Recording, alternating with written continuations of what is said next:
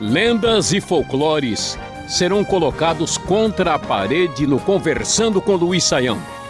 Vamos juntos entender se vale a pena dar atenção aos mitos, personagens populares e histórias que estão na boca e na mente de muita gente. O professor já está preparado para responder as perguntas e dúvidas enviadas para esse espaço. Vamos iniciar o programa de hoje com pergunta enviada pelo Silvério, do Pernambuco.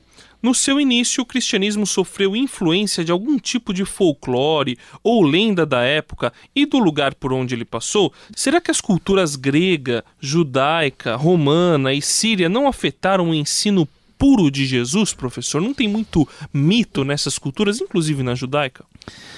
Bom, André, vamos uh, conversar aí sobre essa questão e que a gente precisa tentar sintonizar bem a, a, o entendimento né, para lidar com essa discussão de relacionamento de, de forma com conteúdo, né, da questão da presença da cultura e, e do ensinamento.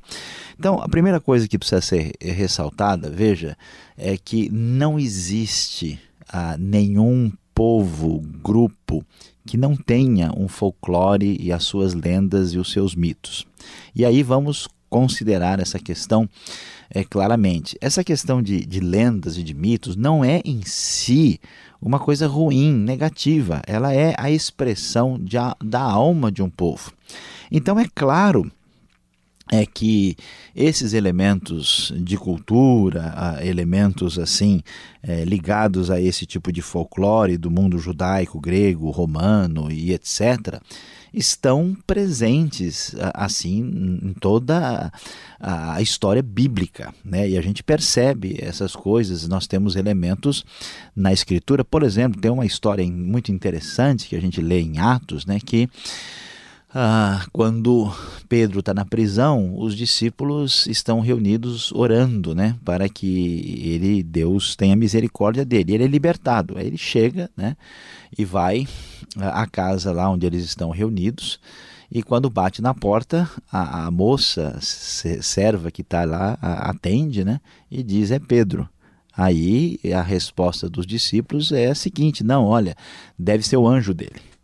Então, como é que é isso? Será que Pedro tem um anjo, né? cada um de nós tem um anjo? Isso é um tipo de folclore, cultura judaica da época.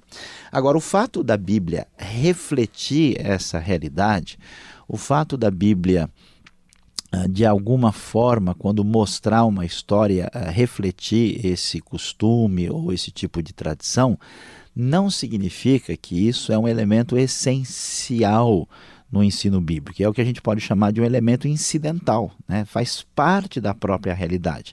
Agora, é claro que o ensino uh, puro de Jesus, o ensino dos apóstolos, é um ensino que transcende as limitações de elementos culturais, uh, elementos puramente judaicos, romanos, gregos, porque uh, uma coisa que a gente tem que entender, a, a cultura serve, inclusive, alguns mitos, como um aporte de transmissão de conteúdo. Quando Paulo, por exemplo, vai falar a respeito da carreira cristã e ele faz a relação com com a corrida no estádio, né, é, quando ele faz esse tipo de uh, associação, ele está simplesmente fazendo uma associação de um ponto uh, que existe nessa realidade cultural uh, grega e, e greco-romana uh, e o esforço cristão de atingir o objetivo final. É só isso, né? não vai mais nada além disso. É porque a gente tem uma espécie de meio que neurose no nosso mundo religioso evangélico que se tiver algum ponto que tem qualquer relação com uma suposta coisa uh, pagã, então que isso está tudo contaminado. Mas não é bem assim. Né? O evangelho está presente na realidade cultural dos povos, muitas vezes interage com essa realidade cultural a transforma, a melhora, e então não podemos dizer que na Bíblia os elementos é, culturais ou folclóricos que estão presentes, que fazem parte desse ambiente cultural geral uh, de todas as culturas que estão ali refletidas, que isso afeta ou interfere ou prejudica né, ou torce o ensinamento. Não, isso não. Isso faz parte da realidade, existe pontos de contato, às vezes a referência é um aporte para a transmissão do conteúdo, mas é, a, a, o ensino bíblico não é prejudicado de maneira aí eh, a né, perder o seu sentido ou ter isso maculado por causa de elementos culturais ou folclóricos. Agora vamos falar sobre a cultura brasileira. Por e-mail, o Lincoln nos disse que os cristãos ditos evangélicos têm certa aversão à cultura popular, especialmente no Brasil. Ele lembra que nós, brasileiros, fomos colonizados pelos portugueses e estes implantaram sua cultura religiosa, que acabou se misturando à religiosidade indígena e africana. Com isso, algumas festas possuem ao mesmo tempo elementos do cristianismo, com folclore e algumas lendas antigas. O que ele quer saber é como os cristãos de cunho evangélico devem se portar diante destas datas sem se isolarem da sociedade. Pois é, a pergunta uh, que o Lincoln nos envia aqui é uma pergunta fundamental, uh, André, e essencial. Porque, veja bem, uh, nós temos o que a gente pode chamar aqui de uma, uma certa tensão. É importante que o evangelho, para fazer sentido e atingir as pessoas, que ele chegue na linguagem dessas pessoas e dentro da realidade dessas pessoas. Para dar um exemplo muito simples, né? Uh, algumas pessoas vão é, falar do evangelho para um grupo de imigrantes estrangeiros no outro país. Então vamos supor, tem um grupo uh, de estrangeiros que vive no Brasil de uma determinada nação. Né? Uh, e aí a gente vai falar para eles: olha, Deus na Bíblia apresenta uma história onde ele abençoou tantas vezes os imigrantes. Então, olha, Abraão era o primeiro pai da fé, ele era um imigrante. Nós vamos ver que uma das pessoas mais abençoadas da história bíblica, que foi Ruth, era uma imigrante moabita. Nós vamos descobrir que o povo de Deus acabou sendo levado a imigrar para aprender uma grande lição na Babilônia e, de certa forma, Jesus foi um imigrante, deixou a pátria celestial e veio estar entre nós. Você faz uma ponte. É, quer dizer, é claro que na Bíblia não está falando o tempo todo, enfatizando que essas pessoas são imigrantes, que isso é o ponto principal, mas tem uma ligação. Então, quando a gente vai falar em termos de, de cultura, isso é, pode e deve ser feito. Agora, o problema é quando a gente se aproxima tanto da cultura que você se perde no meio dela, o conteúdo vai embora. Né? Então, há pessoas, por exemplo, que tentam fazer um, um, um, trabalho, por exemplo, para uma determinada cultura eh, de um outro povo e, de tal forma, vamos dizer, negociam as referências principais do Evangelho que acaba eh, se perdendo a essência do Evangelho. Então aí é preciso ter um equilíbrio muito grande. Então o que, que acontece? Nós temos aí, de fato, influência portuguesa, influência indígena, africana e de outros povos na nossa cultura, mas existe um, um pouquinho aqui, André, de preconceito. Né? Por exemplo, quando a gente vai é, para países, por exemplo, de fala inglesa ou de fala alemã, né? a gente vê que muitas das coisas assim do folclore, dos costumes, é, não são exatamente bíblicas. E tem também, mas a maneira, a tolerância para com essas coisas é muito maior. O que acontece na realidade evangélica brasileira é que existe uma espécie de reação muito forte a qualquer coisa que possa parecer uh, de um outro grupo religioso. Por exemplo, se você falar no, numa cruz, né? Existe algum problema em alguém usar uma cruz? Teoricamente, não. Mas como muitos eh, eh, evangélicos não querem associar a cruz a outras expressões que são distintas da sua compreensão, então se assusta muito com a cruz. Então, nesse sentido, em tese, não há problema ah, em ah, os cristãos evangélicos terem uma relação adequada com a sociedade, incluindo festas e até mesmo alguma coisa que envolva folclore e lenda, com aquele limite. Né? Olha, aqui passou por um lado religioso. Um exemplo interessante, por exemplo, é a gente vai praticar judô. Fala, será que eu posso lutar judô? Né?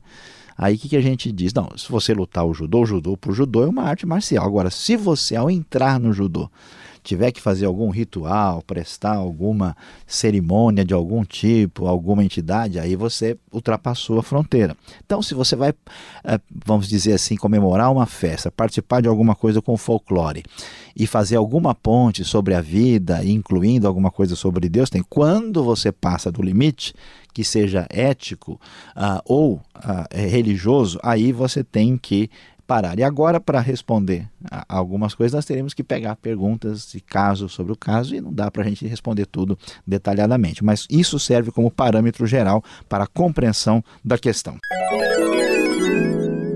O Lincoln também quer saber como podemos criar uma cultura popular de acordo com os princípios bíblicos. Dá para adaptar o Saci Pererê, a Curupira e outros elementos aí para a nossa realidade? Bom, vamos ver aqui, né, qual que é a questão mesmo. Se, se a gente pode criar uma cultura popular ou se a gente pode aproveitar a cultura popular para redirecioná-la uh, para uma outra uh, posição a partir de uma, de uma releitura cristã. Eu digo o seguinte: existem certos mitos, certas lendas que são por si só assustadores e, problemáticos, né? Que você não tem como fazer uma, uma cristianização uh, de certas coisas que de fato são muito complicadas. Mas algumas uh, dessas histórias, dessas lendas, podem, uh, de certa forma, fazerem parte do cotidiano, do imaginário uh, da população e a gente pode, uh, vamos dizer, mencioná-las, uh, de alguma forma estudá-las sem o envolvimento direto. Agora, seria interessante, como nós já mencionamos, a tentativa de uma criação de uma cultura popular. Porque o que nós temos é uma cultura popular predominante selecionada por alguns autores e divulgada na mídia e no sistema educacional. Mas isso não necessariamente é cultura brasileira. Eu conheço histórias assim ligadas à cultura que foram aprendidas até por missionários que são muito interessantes e semelhantes à Bíblia. Mas o que acontece? Um grupo de estudiosos assim seculares vai estudar uma certa região, eles selecionam né, certas coisas que têm afinidade com o mundo místico ou secular deles, mas tem tanto tesouro interessante e significativo uh, que, se a gente estudar e conhecer e, e, e colocar isso uh, à tona, seria muito interessante. Por exemplo, nós temos duas tradições americanas que entraram com força no Brasil. Né? Uma entrou, ficou e tomou conta. O Halloween é estrangeiro, não tem nada a ver com a gente. Mas como tem um apelo místico anticristão, ganhou visibilidade. Mas nós temos o Dia Mundial de Ação de Graças, que é uma outra tradição mas também não essa chega, mas não ganhou visibilidade. Quem decide? É exatamente quem tenta dirigir e, e, levar a cultura na direção que bem pretende. Então, nesse caso, o povo cristão poderia conhecer mais a realidade nacional e tentar selecionar e direcionar aquilo que fosse proveitoso. A ideia né, de Colossenses, se alguma coisa boa nisso, nisso pensar. Este foi o programa Conversando com Luiz Saião. Produção e apresentação André Castilho e Luiz Saião. Locução Beltrão. Realização Transmundial. Envie você também suas perguntas para conversando@transmundial.com.br ou escreva para a Caixa Postal 18.113, CEP 04626-970 São Paulo, capital. E até o próximo programa.